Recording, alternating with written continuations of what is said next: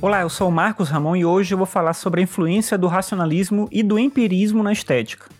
De fato, não existe uma teoria estética na obra de um autor como Descartes, por exemplo. Só que isso não quer dizer que a perspectiva teórica do racionalismo não tem nada a contribuir com a reflexão estética, e é isso que eu quero mostrar aqui. O mesmo vale para o empirismo, ainda que tenha algumas diferenças em relação à contribuição que foi apresentada. Começando pelo racionalismo, eu vou tomar o Descartes mesmo como exemplo. Descartes foi um filósofo do século XVII, que foi o período em que se iniciou a primazia da razão como elemento fundador da ideia de modernidade, que vai desencadear depois o iluminismo, o tecnicismo e tudo isso que a gente conhece hoje como o mundo moderno. O Descartes, como é notório, ele valorizava o saber matemático e a abstração. E ele não deixou nenhuma obra dele, pelo menos não nas obras principais, ele não deixou uma reflexão sobre a estética ou sobre a arte. Ele chegou, na verdade, a escrever um tratado sobre música na juventude dele, ele tinha ali um pouco mais de 20 anos.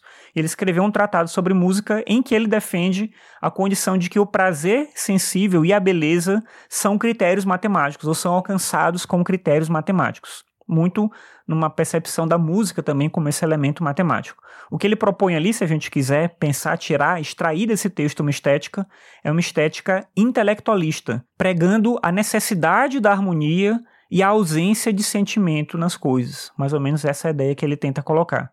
Só que em algumas cartas, eu falei que nenhuma obra principal ele fala sobre arte ou estética, mas nas cartas ele fala um pouco. Em algumas cartas ele defende a questão da subjetividade do belo ou da relatividade do gosto. Ele defende no sentido de que ele afirma a existência da subjetividade da beleza, e ele dá a entender que, porque é subjetivo, esse não é um tema que se pode universalizar.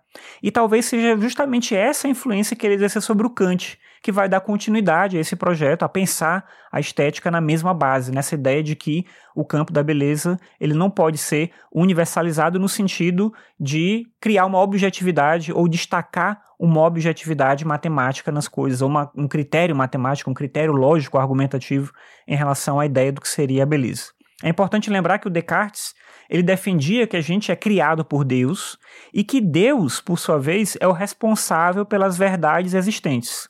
Nesse sentido, Deus nos proporcionou a possibilidade de investigar e de alcançar o conhecimento.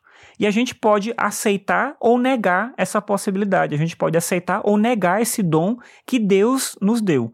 Só que do outro lado existe a ordem das paixões, que é oposta ao caminho da razão. O caminho da razão, Deus mesmo ofereceu. E do outro lado tem uma coisa muito humana, muito mundana e muito falível, que é a ordem das paixões. E a estética, nessa perspectiva, pertenceria justamente a esse campo, ao campo das paixões, e não ao campo da razão. E nesse contexto, né, se a gente for pensar assim, se a sensibilidade não é mensurável, porque ela decorre da variedade das individualidades, então para o racionalismo uma estética é impossível. Por definição, ela é impossível, porque a subjetividade não oferece condições objetivas para que se construa um conhecimento efetivo. Essa seria, digamos assim, a perspectiva estética do racionalismo. Os empiristas, de maneira oposta, dão prioridade à experiência sensível em detrimento da razão. Isso não implica numa negação absoluta da razão, mas sim na valorização da possibilidade de que o conhecimento seja também mediado pelos órgãos dos sentidos. Como a estética é essencialmente uma reflexão sobre a sensibilidade, ela acaba se encaixando muito bem com as teses básicas do empirismo. E aí também não tem, né, assim, dentre os empiristas principais, né, o Thomas Hobbes, o John Locke e o David Hume, um tratado específico de estética. Mas quem mais se aproxima é o último, esse último autor que eu falei, que é o David Hume, especialmente num ensaio chamado Do Padrão do Gosto. Nesse texto, o Hume afirma que é natural a gente procurar um padrão de gosto que se adeque a tudo e que tente conciliar toda a diversidade de opiniões das pessoas sobre as coisas. O Hume ele afirma que a visão comum defende que é impossível se alcançar esse padrão, porque a beleza, por exemplo, não é uma qualidade das próprias coisas, mas existe apenas na gente, né, na pessoa que contempla. Então, essa seria a visão comum, digamos assim, né, quando se fala sobre essa possibilidade do padrão de gosto. Só que, apesar dessa tese se mostrar muito convincente, o Hume ele vai afirmar que, diante de duas obras de qualidade muito distante, e aí ele compara, ele cita uns exemplos no texto dele, né? Ele compara, por exemplo, um escritor chamado Milton, que é o autor de um livro chamado Paraíso Perdido, com um cartógrafo e tradutor da época dele, que foi um cara que publicou o primeiro Atlas rodoviário britânico, uma coisa assim. Então ele compara os dois e vai dizer: olha, qualquer pessoa que vai ler os dois vai ter que reconhecer que o texto do Milton é muito melhor.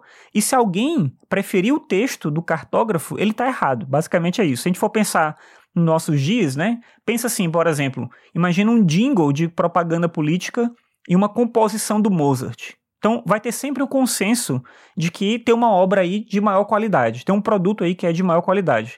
E aí o Rimo vai dizer o seguinte: ainda que que algumas pessoas possam gostar do pior, porque essa é a discussão que ele vai colocar, né? Mas alguém pode gostar do pior? Pode. Sempre vai ter alguém que vai gostar do pior. Só que ele vai dizer que ninguém vai dar importância para esse gosto, ao ponto da gente não ter receio de julgar a opinião divergente como esdrúxula. Se alguém prefere o jingle de campanha política a uma composição do Mozart, a gente não vai aceitar essa opinião como relevante. A gente vai dizer, você está errado. Basicamente, essa questão que ele vai colocar. E aí o Hume acaba concluindo posteriormente, né, no texto, que em conjunto com o gosto, uma coisa que é de grande valor para a apreciação da arte é a prática, a educação para a arte. A prática nesse sentido, né, de se educar para contemplar a arte. Por exemplo, na primeira vez que a gente vê uma tela, ou que a gente lê uma poesia, ou nos nossos primeiros contatos com determinado tipo de arte, a gente meio que está moldando o nosso gosto. Mas em conjunto com o gosto, só que não separado dele, é possível pouco a pouco a gente exercer a crítica, a gente refinar a nossa capacidade de apreciar o objeto artístico. E aí, contrariando a tese racionalista de que o caminho para o conhecimento é reduzir a imaginação e o sentimento, investindo tudo na exatidão, o Hume ele vai dizer que o caminho tem que ser outro, porque ele vai achar que essa possibilidade é um erro. A tradução disso, né, de reduzir a imaginação ao sentimento e apostar tudo na exatidão, na matemática, na objetividade, seria uma obra de arte insípida, uma obra de arte desagradável. E do ponto de vista da crítica, igualmente uma crítica sem graça, uma crítica totalmente calcada em critérios objetivos. Logo, tanto a arte quanto a apreciação da arte dependem sim da multiplicidade das experiências e dos sentimentos. Só que isso não é tudo. Daí que vem aquela ideia de que o gosto não se discute, mas a arte em si pode e deve ser objeto de discussão e reflexão.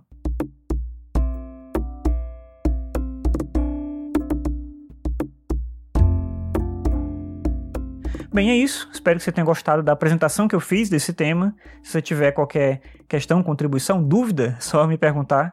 E é só. Por agora, até mais. Tchau.